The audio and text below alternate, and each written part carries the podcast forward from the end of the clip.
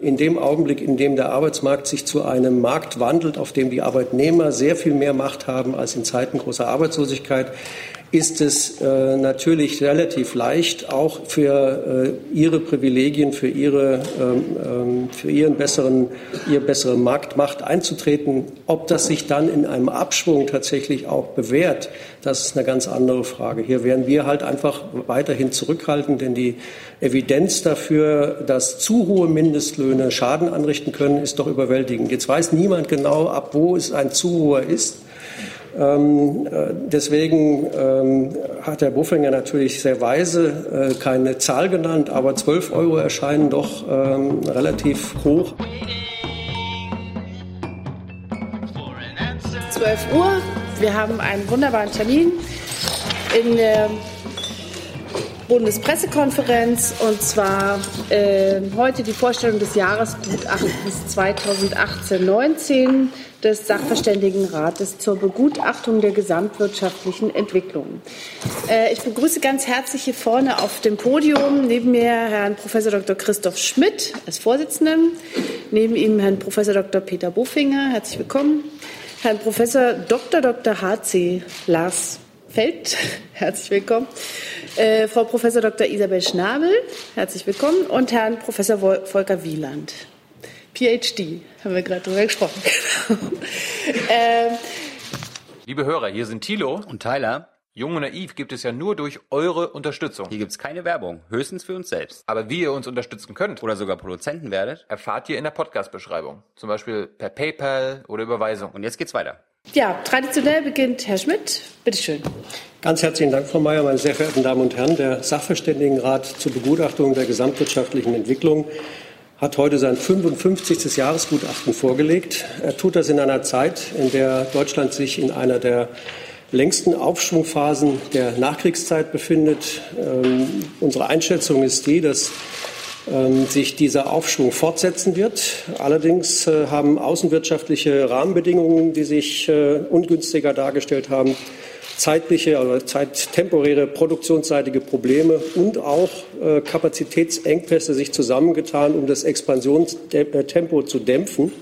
Und deswegen nehmen wir die Wachstumsraten gegenüber unserem Konjunkturupdate von diesem Frühjahr etwas runter, sind auch etwas, liegen mit unserer Prognose für dieses Jahr etwas unter der Bundesregierung. Wir sehen für dieses Jahr eine Wachstumsrate des realen Bruttoinlandsprodukts von 1,6 Prozent, fürs kommende Jahr von 1,5 Prozent. Äh, das muss man einordnen äh, im Hinblick auf das Produktionspotenzial. Das sehen wir ebenfalls bei etwa 1,5 Prozent. Und äh, so gesehen nähert sich die Wachstumsrate dem Potenzialwachstum an, aber nicht von unten, sondern von oben. Es ist also eine, eher eine Normalisierung. Ähm, Im Euroraum gehen wir ebenfalls davon aus, dass sich positive Zuwachsraten, erhebliche positive Zuwachsraten ergeben werden.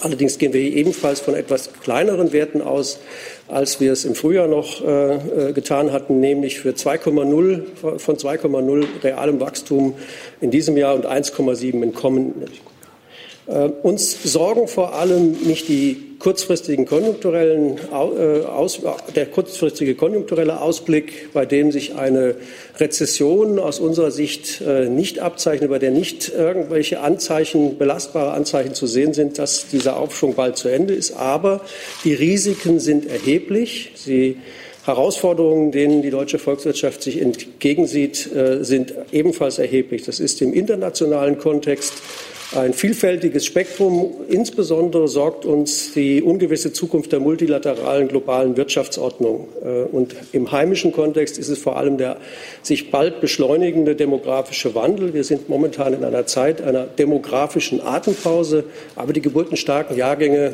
der 1950er und 60er Jahre werden demnächst in den Ruhestand gehen und das wird äh, sich dann niederschlagen unter anderem auf dem Arbeitsmarkt.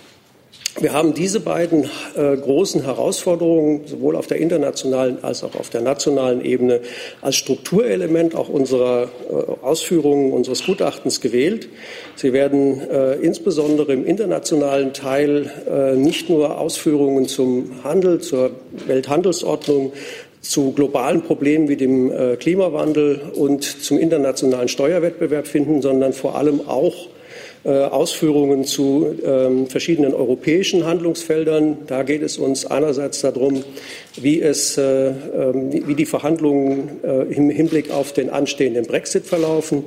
Ähm, zum anderen, im Zweiten geht es uns darum, wie Europa, wie die EU die Chance nutzen kann, nach einem Ausscheiden des Vereinigten Königreichs den Haushalt, den eigenen Haushalt neu zu gestalten und mehr auf die Aufgaben auszurichten, stärker auf die Ausgaben, Aufgaben und damit auch auf die Ausgaben auszurichten, die europäischen Mehrwert schaffen. Und drittens ist ein wichtiges Thema für die vergangenen Jahresgutachten bereits gewesen und auch in diesem Jahr ist es für uns ein ganz wichtiges Thema die Zukunft der Europäischen Währungsunion. Hier stehen Themen äh, im Mittelpunkt äh, wie die Frage des Ausstiegs der Europäischen Zentralbank aus der expansiven Geldpolitik, die Rückkehr zur Normalisierung oder die Rückkehr zu einer normalen Geldpolitik. Äh, bei der wir nicht über die grundlegenden Weichenstellungen so kritisch sind, sondern vor allem über den Pfad und einen schnelleren Wachstums, äh, schnelleren Normalisierungsweg anmahnen. Äh, wir sehen nach wie vor die Verantwortung für die fiskalische Seite bei den nationalen Regierungen. Das ist in der Ordnung der Europäischen Währungsunion ja auch genauso angelegt, dass die nationalen Regierungen vor allem dafür verantwortlich sind, äh, nationale Schocks, asymmetrische makroökonomische Herausforderungen äh, abzufedern. Dafür müssen sie Spielräume haben, dafür müssen sie handlungsfähig sein. Äh, und äh, wir sehen hier, dass Strukturreformen und Konsolidierungsbemühungen nicht hinreichend die gute Aufwärtsbewegung äh, des äh, Bruttoinlandsprodukts im Wachstum im, im, im, Zeit, im Zeitraum der vergangenen Jahre widerspiegelt.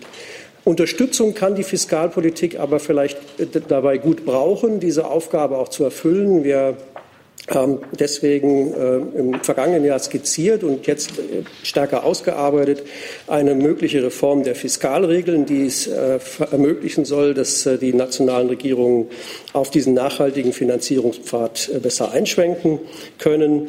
Wir haben uns vielfältige Handlungsoptionen haben wir durchdiskutiert, wie die, die Europäische Bankenunion und die Kapitalmarktunion vertieft werden können. Hier steht insbesondere im, im äh, Fokus unserer äh, Diskussionen, im Fokus soll, sollte es auch der Anstrengungen stehen, äh, die Bemühungen darum, den Verbund, den engen Verbund zwischen Staaten und Banken zu lockern. Und letztlich haben wir uns äh, ausführlich damit beschäftigt, ähm, ob es sinnvoll sein kann und wie es sinnvoll sein kann, den europäischen äh, Stabilisierungsmechanismus auszuweiten oder weiterzuentwickeln und äh, ob es notwendig ist, wobei wir eher skeptisch, in der, zumindest in der Mehrheit eher skeptisch sind, ob es notwendig ist, da eine weitere Stabilisierungsfazilität zu schaffen. Äh, von Europa oder vor dem europäischen Teil vorgeschaltet ist der, äh, wie gesagt, der internationale Diskussion. Hier ist für uns vielleicht mit das Wichtigste der Steuerwettbewerb. Die USA, die Vereinigten Staaten haben ein neues Kapitel im internationalen Steuerwettbewerb aufgeschlagen. Die Steuerreform, ähm, die jüngste Steuerreform ist die größte seit äh, dem Jahr 1986 und wird vieles verändern. Es geht hier nicht nur um eine Änderung der, Steuer, des Steuer, der Steuersätze, sondern es ist vor allem auch die Art und Weise, wie Unternehmen besteuert werden, die vermutlich, und dann zeigt sich auch, zeigen sich auch schon Anzeichen, die vermutlich da, dazu führen wird, dass Steuersubstrat in die USA zurückkehrt, dass es attraktiv wird, in den USA zu investieren und darauf, denken wir, sollte äh, die Bundesregierung eine Antwort haben, insbesondere deswegen, weil auch im europäischen Kontext ähm, andere Volkswirtschaften bereits diesen Steuerwettbewerb mit forcieren. Ähm, wir haben hier mehrere Vorschläge äh, eingebracht. Unter anderem steht da die vollständige Abschaffung des Solidaritätszuschlags äh, im Mittelpunkt. Last but not least, im internationalen Teil haben wir ähm, Vorschläge vertieft äh, und unsere Einschätzung bekräftigt, dass ein globaler CO2-Preis der richtige Weg zum globalen Klimaschutz wäre. Und das äh, ähm, kurz skizziert jedenfalls, dass eine europäische Allianz auf dem Weg dahin sinnvoll sein könnte. Wichtig ist aus unserer Sicht aber zu trennen zwischen dem globalen Problem, das auch auf internationaler, am besten auf globaler Ebene angegeben, angegangen werden soll, des Klimawandels und lokalen Umweltbelastungen. Hier haben wir unter anderem bei Feinstaubbelastungen und Stickoxidbelastungen sehen wir eher lokale Lösungen gefordert äh, und bieten äh, Optionen an, stellen Optionen dar, die ähm, äh, nicht auf Verboten beruhen, sondern auf Preismechanismen, die aus unserer Sicht besser geeignet sind, diese lokalen Probleme auch lokal zu lösen. Wenn wir zur deutschen Diskussion übergehen, haben wir äh, vier Handlungsfelder, die alle vom demografischen Wandel in unterschiedlicher Art und Weise ähm, beeinflusst werden. Das ist zum einen äh, der Arbeitsmarkt. Es machen sich zunehmend Fachkräfteengpässe bemerkbar. Das haben wir im vergangenen Jahr bereits angesprochen, dass der, das Expansionstempo der deutschen Volkswirtschaft äh, unter anderem dadurch gedämpft wird, dass die Arbeitskräfte nicht zur Verfügung stehen, die man bräuchte, um das Angebot auch zu realisieren, was die Nachfrage hergeben würde. Und genau das sehen wir ja jetzt, dass wir auf dem Weg runter sozusagen von höheren Wachstumsraten in Richtung des Potenzialwachstums gehen.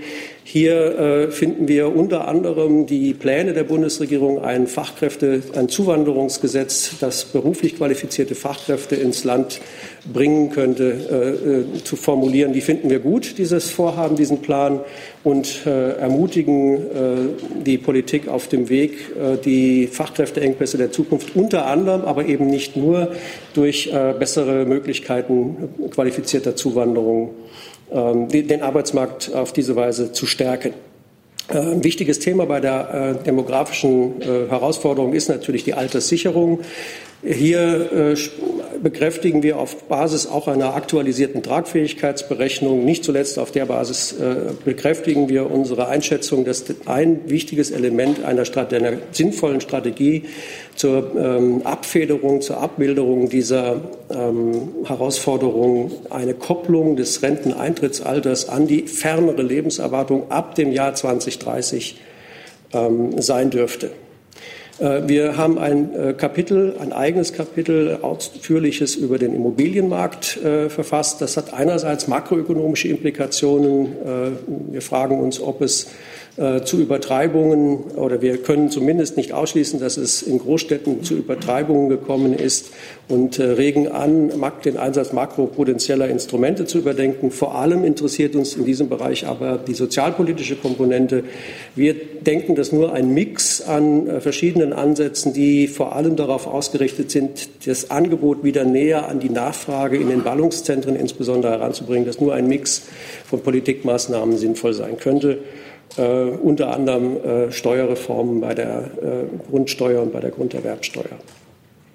Und schließlich äh, ist es so, dass wir den Gesundheitsbereich in den äh, Blick, fokussiert in den Blick genommen haben. Der demografische Wandel zusammen mit dem medizinisch-technischen Fortschritt wird dafür sorgen, dass die Nachfrage nach Gesundheitsleistungen äh, weiter ansteigt. Unsere Tragfähigkeitsberechnungen seit einigen Jahren zeigen auch deutlich, dass das ein wichtiges Handlungsfeld ist, das die Tragfähigkeit der öffentlichen Finanzen ähm, herausfordert. Äh, hier haben wir ebenfalls mehrere Handlungsfelder durchleuchtet, unter anderem die Frage, wie durch eine geeignete fortgesetzte Bereinigung der Struktur im stationären Sektor äh, bessere, effizientere Gesundheitsversorgung hergestellt werden kann, wie bessere Finanzierungs, äh, wir bekräftigen unsere Einschätzung, dass der dass es eine einkommensunabhängige Krankenversicherung mit sozialem Ausgleich im Sinne einer Bürgerpauschale der beste Weg zur Finanzierung, zur nachhaltigen Finanzierung ist. Zumindest tun wir das in der Mehrheit. Äh, abgesehen davon haben wir, bitte? Alle tun wir das. Danke.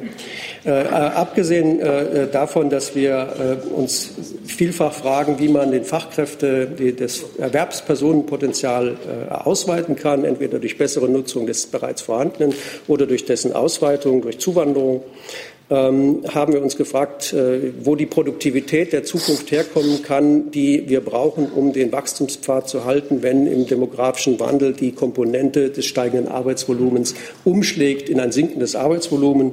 Hier haben wir Fragen insbesondere der Produktivitätsentwicklung der vergangenen Jahre und im Hinblick auch auf die Digitalisierung, das Stichwort Digitalisierung in den Blick genommen.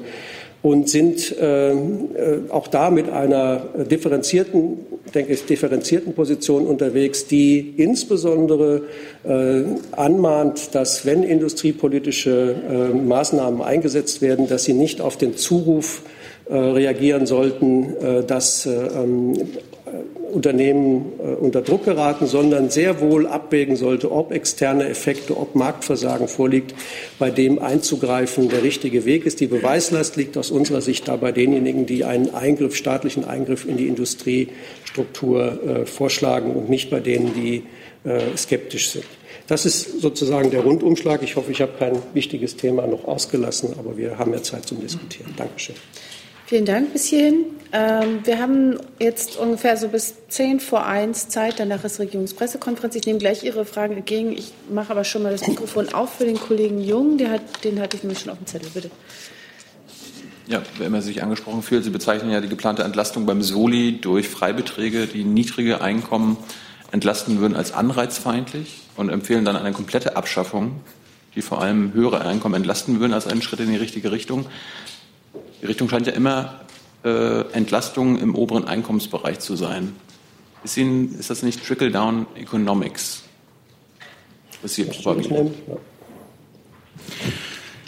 Ja, also äh, zu Ihrer Frage. Wir reden nicht vom Freibetrag, sondern von der Freigrenze. Das ist der erste wichtige Punkt, denn die Freigrenze ist äh, anreizfeindlich, so wie es im Koalitionsvertrag drinsteht. Das Mindeste, was man also tun müsste bei dieser äh, Reform des Solidaritätszuschlags, äh, die jetzt ansteht, ist zumindest einen Freibetrag einzuführen und nicht nur die Freigrenze. Ähm, zweitens, äh, unseres Erachtens ist der Solidaritätszuschlag auf Dauer nicht haltbar, und zwar einerseits aus verfassungsrechtlichen Gründen, andererseits auch aus ökonomischen Gründen. Es ist eine Möglichkeit, die Unternehmen zu entlasten.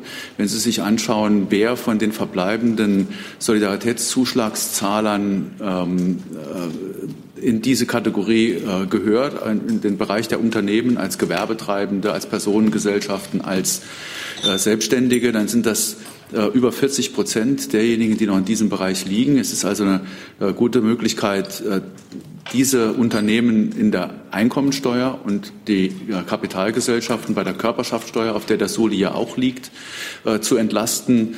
Ähm, das sehen wir im Sinne äh, der Zusatzbelastungen, die in den vergangenen Jahren mit der Gewerbesteuer gekommen sind, als eine gewisse Kompensation an, um sicherzustellen, äh, dass wir wenigstens einen kleinen Satzeffekt im internationalen Steuerwettbewerb haben, der jetzt deutlich intensiver wird.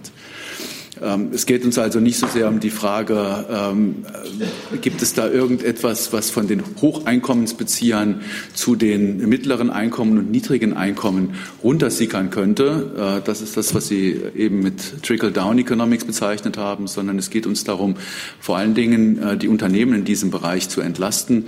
Es ist für unseres Erachtens leichter möglich, angesichts der Tatsache, dass der Soli eh fallen muss, ähm, aus verfassungsrechtlichen Gründen als eine Veränderung im Körperschaftssteuersatz, geschweige denn bei den Hebesätzen der Gewerbsteuer. Bitte. Und äh, zum Mindestlohn haben Sie sich die äh, Effekte der Einführung des Mindestlohns jetzt mal genauer betrachtet? Ähm, Sie hatten ja vor der Einführung gewarnt, äh, Sie haben vor der Einführung ja gewarnt, aber trotz der Einführung ist das Wirtschaftswachstum jetzt ja nicht eingebrochen. Darum würde mich interessieren, was Sie von einer echten Erhöhung auf 12 Euro halten, was ja zum Beispiel Finanzminister Scholz äh, zur Sprache gebracht hat und die Linken ja schon lange fordern. Vielleicht zwei Meinungen. Ja, gerne. Dann fang du mal an. Gut, also wir haben das Thema Mindestlohn jetzt nicht aufgegriffen im Gutachten. Ähm, meine persönliche Meinung ist, dass die Anhebung des Mindestlohns, wie sie jetzt vorgesehen ist, um etwa zwei Prozent pro Jahr unzureichend ist, weil das gerade mal ein Inflationsausgleich ist und damit die Menschen, die im Mindestlohnbereich tätig sind, nicht mal an dem realen Wachstum der Wirtschaft beteiligt werden. Deswegen meine ich, dass wir einen deutlich höheren Anstieg des Mindestlohns gebraucht hätten als das, was jetzt vereinbart ist. 12 Euro? Auf den Satz will ich mir jetzt nicht festlegen, aber es ist deutlich mehr. Ich würde da vorsichtig vorgehen. Ich würde nicht jetzt so große Sprünge machen, aber wir haben das Beispiel in Großbritannien. Äh, die haben ja diese Low Pay Commission und die haben versucht, jedes Jahr einfach den Mindestlohn äh, etwas stärker anzuheben als, den, als die Tariflöhne. Ich würde das einfach behutsam machen und wenn man dann irgendwann bei 12 Euro landet, ist das auch okay. Sie begrüßen den Vorschuss von Herrn Scholz. Bitte? Wir begrüßen den Vorschuss von Herrn Ich würde die Zahl jetzt nicht fixieren, aber ich würde einfach deutlich beherztere Erhöhungen machen als die 2 Prozent. Ich würde mal 3 oder 4 Prozent probieren und dann gucken, wie das läuft. Wir wissen das ja alles nicht so genau. Das ist ja ein Prozess, man das abtasten muss. Und deswegen würde ich da vorsichtig vorgehen. Aber wenn man irgendwann bei 12 Euro landet, ist das sicher, sicher okay. Ja, also in der Tat, wie Herr Bufinger auch richtig sagt, haben wir das Thema Mindestlohn in diesem äh, Gutachten nicht vertieft. Wir haben äh, natürlich verfolgen wir in unserem konjunkturellen ähm, Kapitel äh, die, die, äh, Entwicklungen. Also wir reportieren das. Es ist jetzt momentan nicht das Thema. Wir sind nach wie vor, zumindest denke ich, dass ich da für die Mehrheit sprechen kann, wir sind nach wie vor der Meinung, dass der tatsächliche Test dieser, dieses Regulariums, des Mindestlohnes eigentlich erst im nächsten Abschwung kommen kann. Äh, man kann in der aktuellen Aufschwungsituation, ich habe eingangs ja gesagt, das ist der längste oder mit der längste Aufschwung, den wir je hatten, in der aktuellen Situation nicht von einem echten Test ausgehen. Es ist nicht das Thema im Augenblick, aber wir hoffen alle, dass wenn dieser Test kommt, es sich eben nicht herausstellen wird, dass es eine große, äh, eine große Einstellungshürde äh, darstellt.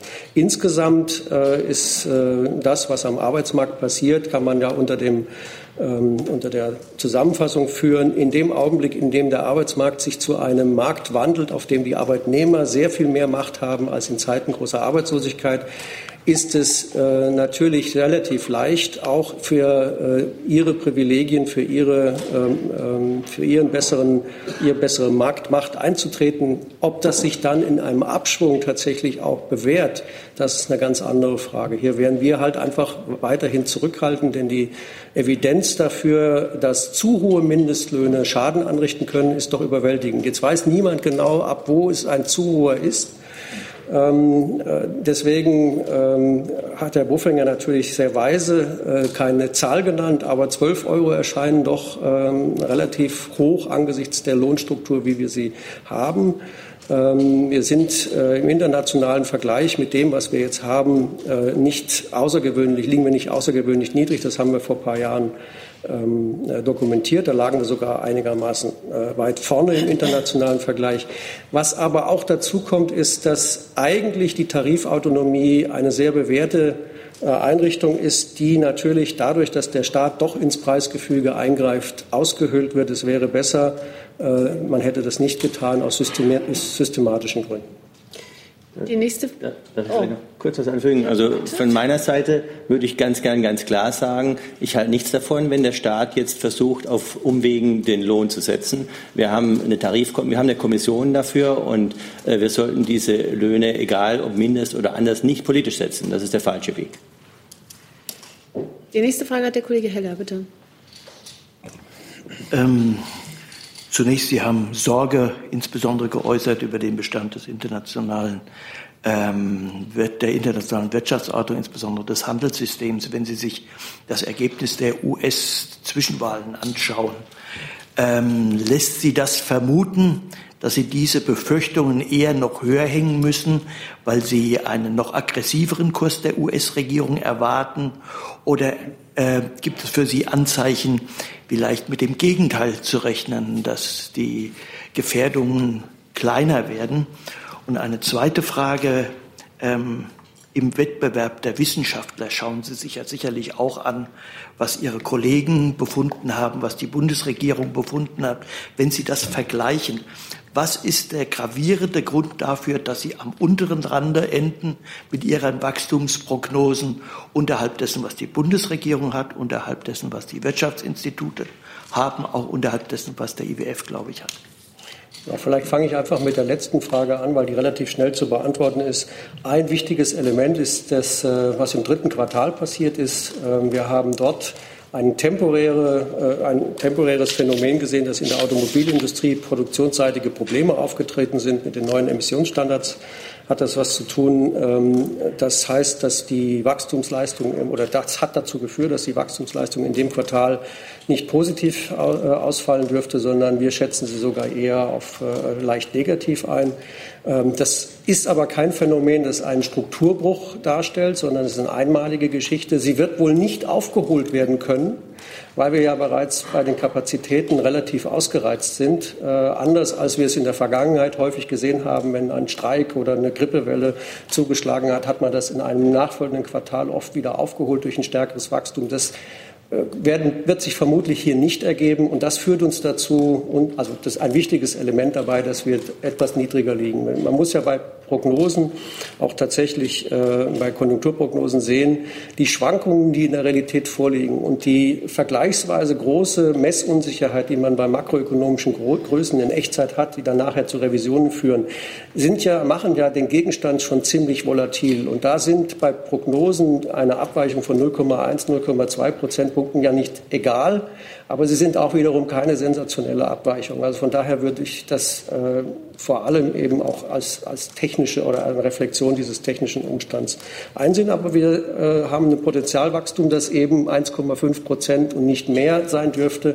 Und damit äh, ähm, ist eben nach oben äh, ist auch schwierig davon abzuweichen. Was die Wahlen in den USA angeht, ich denke, wir äh, lassen uns grundsätzlich ja nicht auf Spekulationen ein, sondern haben vor allem ausgeführt, äh, was bedeutet eine oder was kann eine Eskalation bedeuten. Wie kann man aber auch die Gegebenheiten als Chance ansehen, als Chance auf neue Freihandelsabkommen, insbesondere auch mit den Vereinigten Staaten. Daran ändern ja äh, kurzfristige Veränderungen in der Zusammensetzung von Parlamenten oder vom Senat und Repräsentantenhaus wenig. Man muss sich, denke ich, einstellen darauf, dass hier ein Phänomen am Wirken ist, das uns die nächsten Jahre beschäftigen wird. Das geht nicht morgen durch eine Wahl äh, irgendwann mal weg, sondern es ist ein, eine, ähm, eine, neue, eine neue Herausforderung, äh, der man nur begegnen kann, wenn man äh, versucht, wenn insbesondere die Bundesregierung als Teil von Europa versucht, äh, die EU eben insbesondere auch dazu bereit ist, ähm, neue Freihandelsabkommen zu schließen und die Welthandelsordnung zu verteidigen, so wie sie für Deutschland ganz besonders wichtig ist. Darf ich da auch ganz kurz was anfügen? Also wer jetzt aber glaubt, dass das die Demokraten das Haus gewonnen haben. Gut wäre für uns, das fände ich relativ naiv, wenn Sie sich mal anschauen, was Nancy Pelosi, die dann ja Sprecherin im Repräsentantenhaus wird, für den Demokraten zum Welthandel und zur Handelspolitik sagt, dann hat sie gesagt, dass eigentlich Trump in die richtige Richtung gegangen ist. Nur er hat es nicht optimal, nicht strategisch richtig gemacht. Es würde mich gar nicht wundern, wenn es letztendlich da zu einem Deal kommt, denn äh, dort bei den Demokraten, gerade auch Nancy Pelosi, sind sehr stark gegen den Freihandel, während moderate Republikaner wie Paul Ryan, der für Freihandel war, ja ausgeschieden ist. Also ein Deal zur Beibehaltung des jetzigen Kurses? Ja, äh, zum Beispiel, äh, das, also auf jeden Fall gegen China es sind, liegen ganz klare Aussagen von Pelosi vor, dass sie da äh, in die gleiche Richtung gehen. Wir können dann nur hoffen, dass es uns äh, nicht trifft. Im Moment geht es ja primär um China, aber ausschließen würde ich das nicht. die bewerben sich ja um die gleiche Klientel, nämlich die Arbeiter in der Industrie. Da ist ja Trump damals sehr stark im Gebiet der Demokraten politisch gewildert und das sehen die sich im, im Wettkampf. Die nächste Frage hat die Kollegin Marschall, bitte. Ähm, das sind zwei Fragen zur Rentenpolitik. Erstmal, ähm, was halten Sie von dem Rentenpaket, das morgen im Bundestag beschlossen wird? Und vielleicht können Sie Ihren Vorschlag oder Ihre Forderung, ähm, das Rentenalter ab 2030 an die Lebenserwartung zu koppeln, nochmal mit ähm, Zahlen garnieren. Also was würde das bedeuten? In welchen Schritten würde das Renteneintrittsalter dann weiter ansteigen? Soll ich mal anfangen? Äh, hast du was dagegen, wenn ich den zweiten Teil? Okay. Ähm, also unsere Vorstellung wäre die, äh, wir haben da natürlich keine ganz konkrete Aufteilung, äh, die wir vorlegen und sagen, das muss es sein, sondern wir regen eher an, zu überlegen, wie teilt man momentan das Erwachsenenalter, das, die, das, das Leben im Erwachsenenalter in Ruhestand einerseits oder vielmehr erstens Arbeits, Arbeit einerseits und Ruhestand andererseits auf. Das Verhältnis ist ungefähr 2 zu 1. Äh, wenn im Jahr 2030 die Rente mit 67 verwirklicht sein wird, ähm, hört natürlich die Steigerung der Leben oder natürlich hoffentlich und nach aller Wahrscheinlichkeit nach die Steigerung der Lebenserwartung, die ferneren, der ferneren Lebenserwartung nicht auf. Vermutlich wird man in den Jahrzehnten nach 2030 ähm, pro Jahrzehnt ungefähr ein Jahr dazugewinnen. Also wenn man das so in Zahlen fassen will, der 65-jährige Mann hat heute eine Lebenserwartung, die äh, unter 20 Jahren fernere Lebenserwartung die unter 20 Jahren liegt, die wird dann bei wenn ich mich richtig erinnere, bei rund 22 liegen, wird also von heute abgesehen um ungefähr vier Jahre steigen. Bei Frauen ist das ähnlich äh, auf einem etwas höheren Niveau. Das heißt also, es geht um die Frage, soll diese Steigerung in der Lebenserwartung im äh, fortgeschrittenen Alter ab 65, soll diese Steigerung allein die Rentenbezugsdauer steigern oder wäre es weise, diese Zeit aufzuteilen in eine Zeit zwischen äh, die einerseits Arbeit und andererseits Verlängerung der Lebensarbeitszeit und andererseits eine längere Rentenbezugsdauer, beides miteinander vereinbart. Äh, vielleicht in dem Verhältnis, in dem wir es schon hatten. Das würde eine Formel sein, die geeignet wäre, äh, jetzt bereits den emotionalen Druck aus der Debatte rauszunehmen. Warum waren die Rentenreformen äh, der 2000er Jahre des ersten Jahrzehnts so erfolgreich? Unter anderem deswegen, weil sie eine Diskussion, die natürlich viele Emotionen weckt, mit dem Abstand der Zeit ähm, geführt haben, der es ermöglicht hat, das rationaler und ähm, freier von Emotionen und emotionaler Überlagerung zu führen, die immer dann kommt, wenn man abrupt etwas groß äh, im starken Maße verändert. Zweitens hatte man mit dem Abstand zu der demografischen Entwicklung, die absehbar war, äh, und die auch jetzt für die Zukunft weitgehend absehbar ist, äh, hatte man die Möglichkeit, diese Anpassung des Renteneintrittsalters zu strecken. Äh, wenn jedes Jahr ein Monat dazukommt, ist ja eine andere Geschichte, als wenn man von Jahr, einem Jahr aufs andere sagt, ab jetzt drei Jahre länger.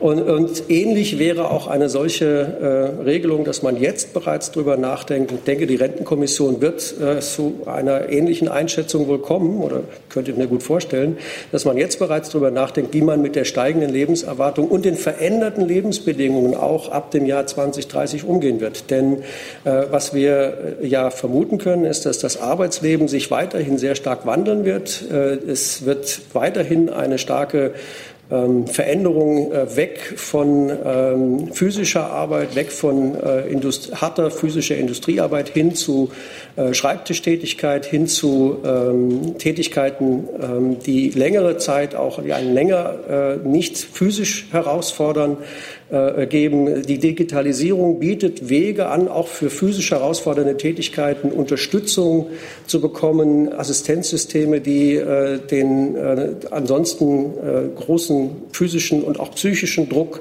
auf manche Tätigkeiten, gerade auch im, im fortgeschrittenen Alter, stark werden lässt. Also es gibt gute Gründe dafür zu vermuten, dass das auch die Bevölkerung und die Arbeitsbevölkerung schaffen kann, eine solche Verlängerung und ähm, es äh, daher auch äh, die Möglichkeit oder dass das die Möglichkeit eröffnet, der jungen, der nachfolgenden Generationen einen Teil der Schieflage zu ersparen, die äh, entsteht, wenn man ihnen alles aufbürdet.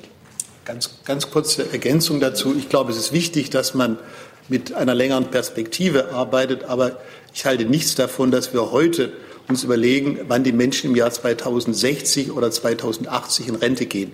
Das kann man auch noch im Jahr 2030 oder 2040 machen. Also Diskussionen über den Renteneintritt mit 69 Jahren im Jahr 2060 oder 71 Jahren im Jahr 2080 sind einfach unsinnig.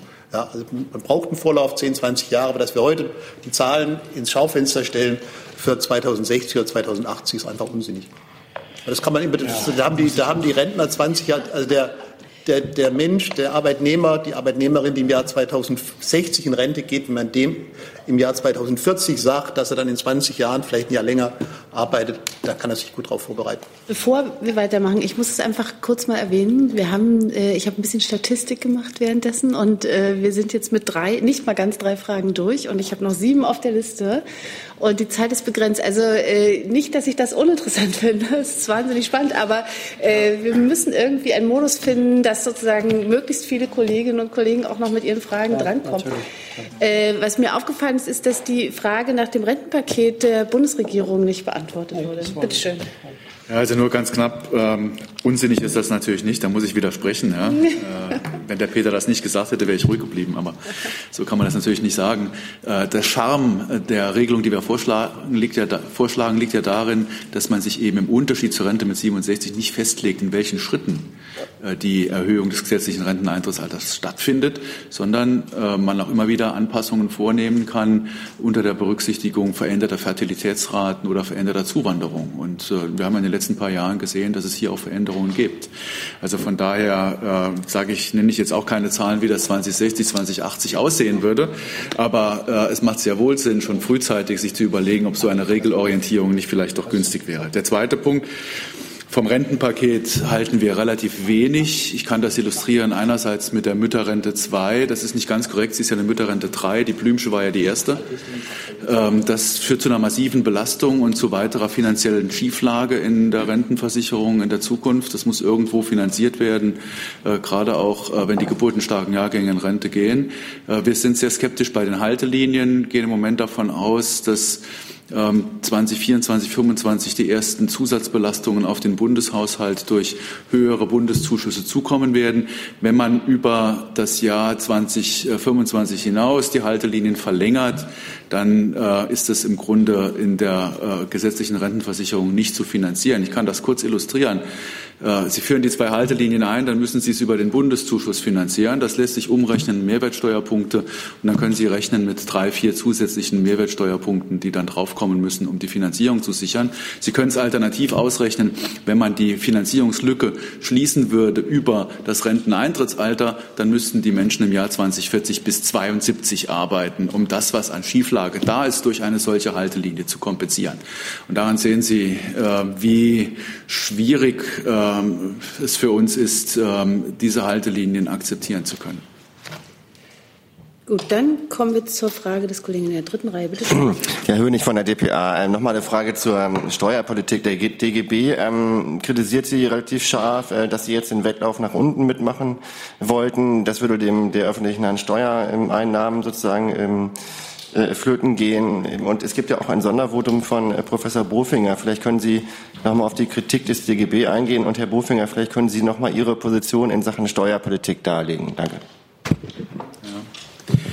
Also ich habe die Kritik des DGB heute Morgen noch nicht gelesen, deswegen werde ich nicht im Detail darauf eingehen können. Ähm, aber bei der Frage Wettlauf nach unten, ähm, das, was wir diskutieren im Jahresgutachten, sind ja relativ moderate Reaktionen auf die Verschärfung des Steuerwettbewerbs, die jetzt international eingetreten ist. Also einerseits die Abschaffung des Solidaritätszuschlags, das habe ich eben schon mal gesagt.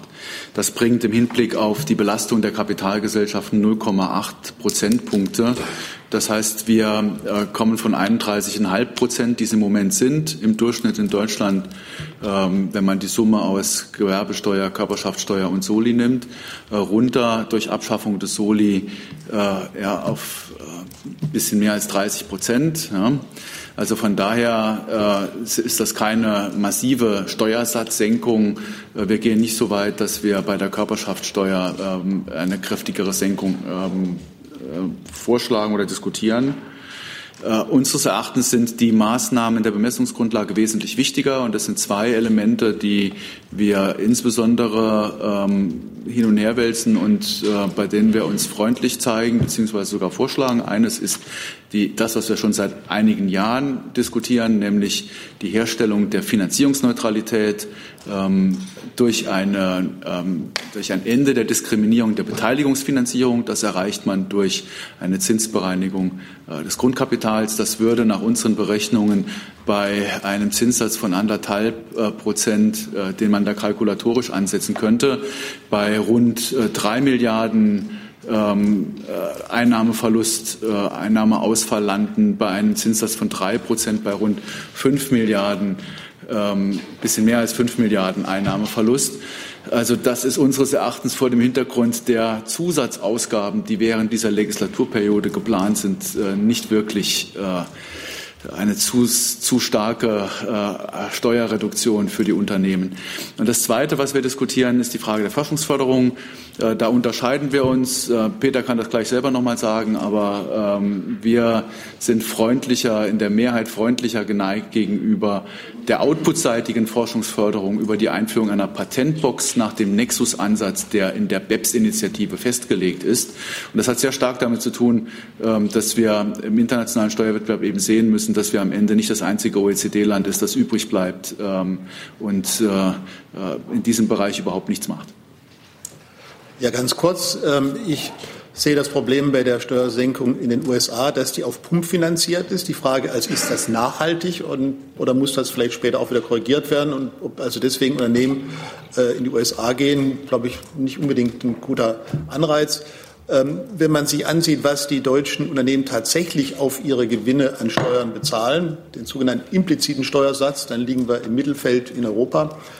Und äh, was die Forschungsförderung angeht, glaube ich, ist es besser, man fördert diejenigen, die jetzt aktiv versuchen, neue Forschung voranzutreiben, also die äh, inputseitige Förderung und nicht diejenigen prämiert, die ihre Patente schon haben und da Gewinne haben und das einfach nur für die Steuerverschiebung nehmen. Und da meine ich, bei der inputseitigen Forschungsförderung sind wir tatsächlich das einzige Land, äh, das sowas nicht hat. Und da meine ich, das ist schon eine Maßnahme, an die man denken sollte.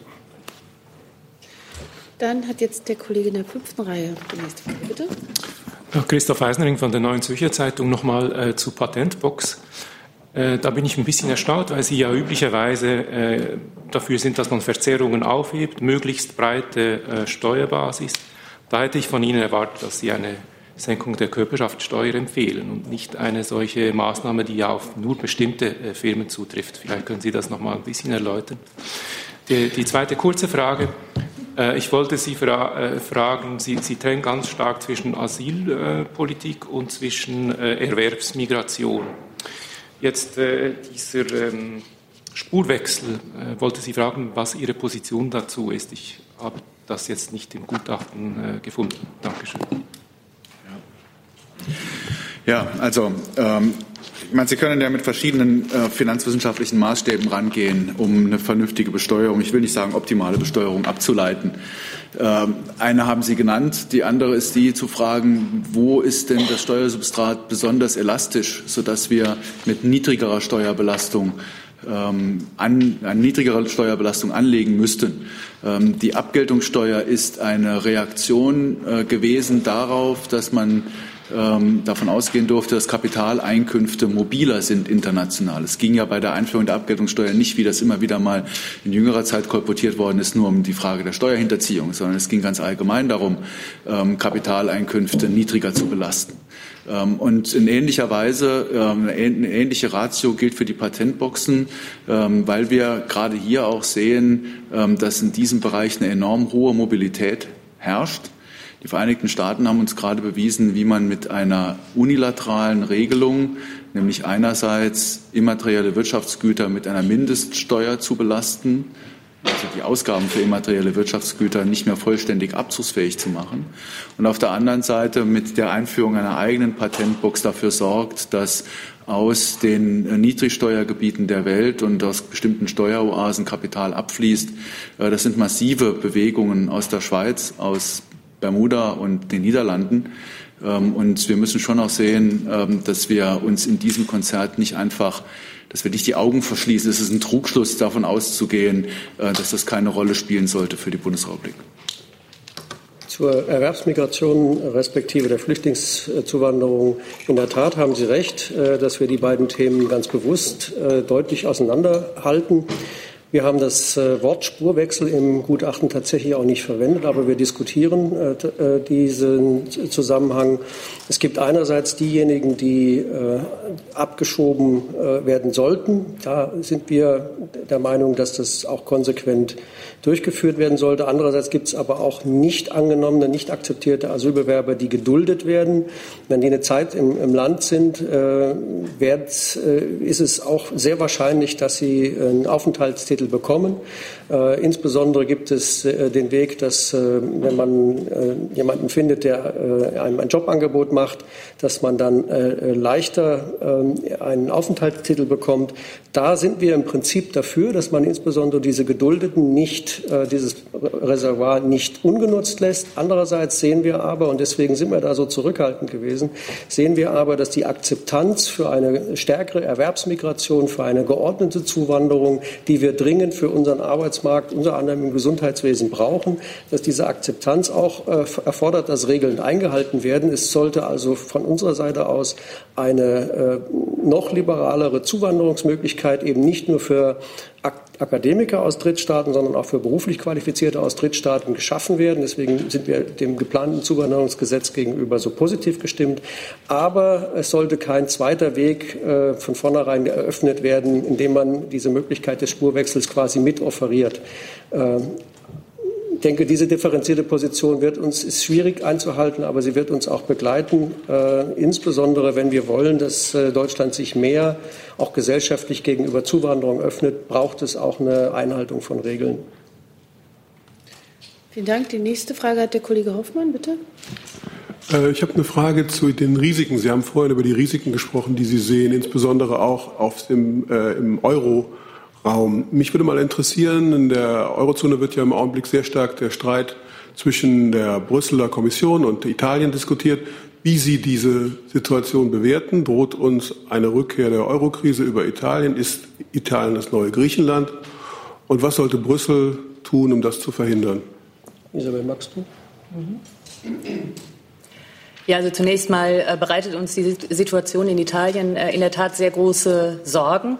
Ähm, es scheint offensichtlich zu sein, dass der vorgelegte äh, Haushaltsplan äh, Italiens nicht mit den Regeln des Stabilitäts- und Wachstumspakt äh, kompatibel ist. Und die Kommission hat letztlich keine Wahl, als diesen Haushaltsplan abzulegen. Und wir sehen, die Märkte reagieren unruhig. Das hat schon angefangen ähm, mit der Regierungsbildung im Mai. Es hat sich fortgesetzt mit der Vorlage des Haushaltsplans im September. Wir sehen die, die Spreads äh, der italienischen Staatsanleihen äh, gegenüber den ähm, deutschen Staatsanleihen hat sich deutlich äh, erhöht. Was wir auch sehen, ist, dass sich das wiederum widerspiegelt äh, in den Risikoprämien für Banken, vor allen Dingen in Italien, aber auch äh, im Rest äh, des Euroraums. Da sieht man auch sehr deutlich, dass dieser äh, Zusammenhang, dieser enge Zusammenhang äh, zwischen Banken äh, und Staaten nach wie vor besteht. Das ist ja auch ein Thema, dem wir uns im Gutachten relativ ausführlich gewidmet haben. Da sehen wir, dass viele der Probleme, die in der Krise im Euroraum damals offensichtlich geworden sind, dass die nach wie vor da sind, dass wir da nicht weit genug gegangen sind, um also diesen Staaten-Banken-Nexus zu trennen. Da sehen wir einen erheblichen Nachholbedarf. Das sind alles Dinge, die äh, nicht schnell gehen werden und die uns vor allen Dingen jetzt nicht mehr äh, dabei helfen werden, die, äh, diese aktuelle Situation, ähm, also mit dieser aktuellen Situation umzugehen. Das heißt, es ist jetzt eine, eine kritische Situation für den Euroraum. Äh, ich gehe davon aus, äh, dass gerade weil die äh, Bereitschaft in Italien ja nach wie vor sehr groß ist, eben auch Teil des Währungsraums zu bleiben, dass es letztlich da eine Möglichkeit geben wird, ähm, ähm, eine Lösung zu finden. Aber die Unsicherheit ist natürlich extrem groß und das ist ein Problem, das eben nicht nur Italien betrifft, sondern immer auch den gesamten Währungsraum. Ganz kurz, ähm, ich denke für die Kommission, also wenn sie da jetzt nicht standhaft bleibt, äh, wird es peinlich, weil dann verliert sie ihre Glaubwürdigkeit völlig, was ihre Regeln betrifft. Und ähm, letztendlich können wir aber am meisten darauf hoffen, dass der Markt äh, hier die Regierung diszipliniert. Allein durch ihre verbale Akrobatik hat sie ja das, was sie an Finanzierungsersparnis gehabt hätte, schon verschenkt durch diesen Anstieg der Zinsen.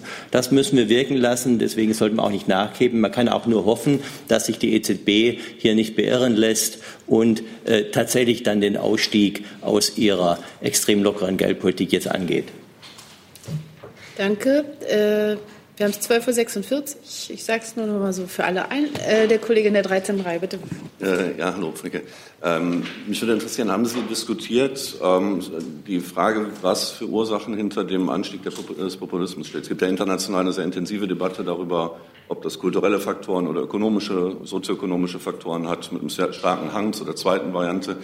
Wenn das der Fall wäre, müsste dann Wirtschaftspolitik auch darauf reagieren. Und das Zweite, in Ihrem Gedanken zum Steuerwettbewerb. Dieser Steuerwettbewerb, die erste Runde, ist eingeleitet worden durch eine Erhöhung der Staatsschulden und wenn ich das richtig auf die Schnelle gesehen habe, die dauerhaft trotz aller Potenzialwirkungen immer noch 10, 20 Prozentpunkte höhere Staatsschuldenquote mit sich bringt. Ist das eine sinnvolle Empfehlung, dass andere Länder jetzt auch darauf einsteigen und alle 10, 20 Prozentpunkte mehr Staatsschulden machen in der jetzigen Situation? Also ich denke, du machst das mit den Staatsschulden. Und äh, ich kann ganz kurz sagen, also die Quellen des Populismus und des, äh, der, die Ursachen hinter den äh, Aufkommen, Aufkeimen euroskeptischer Parteien in Europa haben wir nicht untersucht. Das ist außerhalb des Gutachtens. Vielleicht eine kurze Anmerkung, wenn man sich jetzt Bayern anguckt, das sicher einer der wohlhabendsten Staaten in der Welt ist mit einer der niedrigsten Arbeitslosenraten und trotzdem haben wir eine starke AfD. Also so ganz eindeutig sind die Zusammenhänge zwischen wirtschaftlicher Situation und Populismus nicht. Stimmt. Ja, an der Stelle habe ich Herrn Bofinger wirklich nichts hinzuzufügen. Das ist super. Zu Steuern, äh, Herr Fricke, wir verlangen ja nicht, dass die Bundesregierung die Körperschaftsteuer um zehn Punkte senkt. Das habe ich jetzt, sage ich, glaube glaub ich, gerade zum dritten Mal jetzt.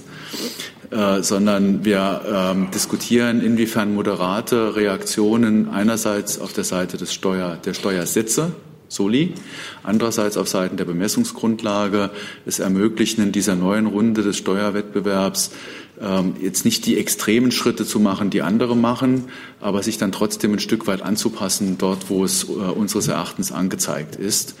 Ähm, ich weiß nicht, was die Vereinigten Staaten nachher tun, um ähm, die Tragfähigkeit ihrer öffentlichen Finanzen sicherzustellen. Es gibt ja immer wieder die Diskussion und auch die Möglichkeit, auf der Ausgabenseite etwas zu tun. Ähm, äh, auch im Bundeshaushalt der USA gibt es da einiges, was man tun kann. Auf der anderen Seite muss man aber auch sehen, das sind ja nicht die Vereinigten Staaten alleine. Auch äh, Frankreich hat äh, kräftige Steuer, Unternehmenssteuersenkungen, Satzsenkungen angekündigt. Belgien hat schon gesenkt. Wir werden, ähm, wir haben auch in anderen Ländern weitere Steuersatzsenkungen. Ähm, ich denke schon, dass die Bundesregierung relativ rasch handeln muss, bevor wir äh, wieder in größere Schwierigkeiten kommen. Hey Leute, Jung und Naiv gibt es ja nur durch eure Unterstützung. Ihr könnt uns per PayPal unterstützen oder per Banküberweisung, wie ihr wollt. Ab 20 Euro werdet ihr Produzenten im Abspann einer jeden Folge und einer jeden Regierungspressekonferenz. Danke vorab. Weil es jetzt 12.49 Uhr ist, mache ich noch eine letzte Frage. Bitte um kurze Frage und wenn es geht, kurze Antwort. Bitte schön. Äh, Michael Bach von der Süddeutsche Zeitung. Ähm, kurze Fragen. Ähm, zum einen, Sie haben jetzt viele ähm, Vorhaben der Bundesregierung angetickt. Mich würde mal interessieren, wie ist denn so Ihr Gesamtzeugnis über diese Bundesregierung, die jetzt schon eine Weile am, im Amt ist? Und die zweite Frage, ähm, Industriepolitik. Sie sind aber echt optimistisch. Sie sagen, äh, nur bei Markteingriffen solle der Bund eingreifen, äh, beim Marktversagen. Ähm, Altmaier stellt sich eine Batteriezellfertigung in Deutschland vor, das ist so sein Lieblingskind. Ist das ein Fall von Marktversagen? Ja. Also mit Gesamtzeugnissen und Schulnoten und so tun wir uns sowieso immer schwer, weil das Bild einfach ein differenzierteres ist. Ich denke, was in den vergangenen Jahren gegolten hat, gilt auch dieses Jahr. Äh, dass auf verschiedenen Handlungsfeldern wir ab und an sehr einig sind mit dem, äh, was die Bundesregierung macht und ab und an sehr kritisch. Äh, natürlich sind die kritischen Elemente wichtig und vielleicht auch sollten auch wichtiger sein und mehr diskutiert werden, weil äh, sich dort die, die, Diskussion entzündet. Also insbesondere bei der Alterssicherung ähm, haben wir schon seit einigen Jahren äh, sind wir kritisch unterwegs. Äh, ähm, Sie haben hier in der Diskussion einige andere Punkte angesprochen. Also von daher sind wir durchaus äh, der Meinung, dass man auf unsere Argumente da auf diese Argumente stärker eingehen sollte.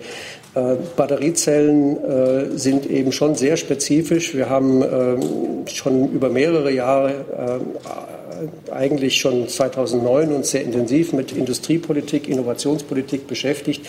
Ähm, natürlich ist die Welt weitergegangen ähm, hat sich international weiterentwickelt, aber grundsätzlich bleibt aus unserer Sicht doch der Anker, dass der Staat vor allem eine gute Infrastruktur, gute Institutionen der Grundlagenforschung, funktionierender Wettbewerb herstellen sollte und dass gezielte Eingriffe, im Übrigen bei uns in Deutschland passiert sehr viel bei der Förderung durch Projektförderung, also nicht durch steuerliche Förderung, also, sondern durch gezielte Projektförderung, dass es da auch Prinzipien gibt, denen man folgen sollte. Und ein Prinzip, das sehr wichtig ist, dass man möglichst technologieoffen sein sollte. So, und dann haben Sie ja auch schon Ihre Antwort, warum wir so skeptisch sind, was die Batteriezellenfabrik äh, angeht. Das ist eben schon eine sehr spezifische Förderung. Wir wir alle wissen nicht genau, wie die Mobilität der Zukunft aussehen wird. Werden es tatsächlich Elektrofahrzeuge sein? Wird es vor allem oder wird es im großen Umfang äh, eine Sache sein, die auf Biofuels beruht? Wir wissen es nicht. Deswegen ist Technologieoffenheit so wichtig, auch wenn es, das muss man auch zugestehen, natürlich Lock-in-Effekte gibt. Man kann nicht immer sagen, irgendwann kann man sich entscheiden. Aber diese, diese Austarieren zwischen Eingreifen und Loslassen, da sind wir doch häufig, zumindest in der Mehrheit der Meinung, dass die Bundesrepublik zu viel eingreift und zu wenig loslässt. Darf ich zwei Sätze sagen? Zum Aber einen, was die Gesamtbeurteilung angeht, würde ich sagen, ist die Große Koalition wirtschaftspolitisch deutlich besser als gerufen, war schon für die ganze Zeit, wo sie aktiv ist. Und was die Industriepolitik angeht, muss man eben einfach sehen, wenn man Wettbewerber hat, wie China, die ganz gezielt Industriepolitik betreiben und ganz gezielt bestimmte äh, Technologien fördern, ist es, glaube ich, doch etwas naiv zu sagen, dass bei uns das alles der Markt machen soll. Was wir auch nicht sagen. Das, beim nächsten Mal nehmen wir uns vielleicht etwas mehr Zeit. Das, äh, Oh ja. sehr, äh, vielen Dank trotzdem für Ihr Kommen und für Ihr Interesse. Ich beende diese Pressekonferenz.